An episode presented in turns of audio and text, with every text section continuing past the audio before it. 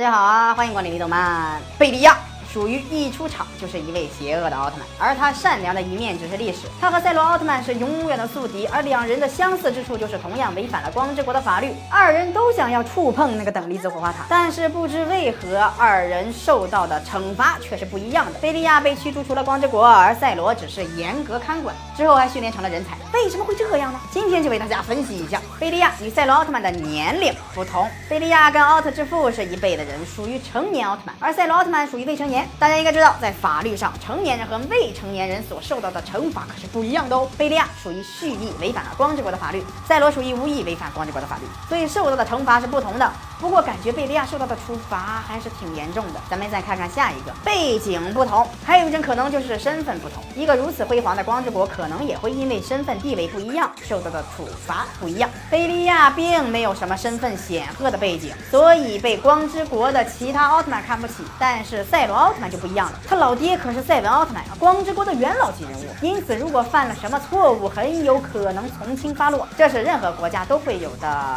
不公平现象。三光。光之国的预言，光之国这种预言，不知道大家知不知道？我们在电视剧中经常可以看到，某个主角一出生的时候就被预言成为一名救世主，可以拯救世界，比如 Harry Potter。而赛罗奥特曼可能在光之国的预言当中，只是没有告诉我们罢了。而预言中会说赛罗奥特曼会是光之国未来的救世主，所以就算是当他的观念出现偏差，也不会受到处罚，只会严加管教。而巧合的是，他的宿敌就是贝利亚，一个跟他犯了同样错误的奥特曼。四，光之国后悔对。贝利亚的处罚，这个可能性其实最大的，因为知道当时对贝利亚的处罚过于严重，所以才更改了触碰等离子火花塔的罪行。可能执法者当时也只是一时气愤，之后也非常的后悔，但是贝利亚却再也回不来了。于是当赛罗奥特曼又违反了同样的错误的时候，就没有之前处罚的那么严重了。大家认为哪种解释最有可能呢？可以在下方留言投票哦。看看大家是如何看待这个问题的，多多点赞、留言、转发，参加离动漫每周的大抽奖哦。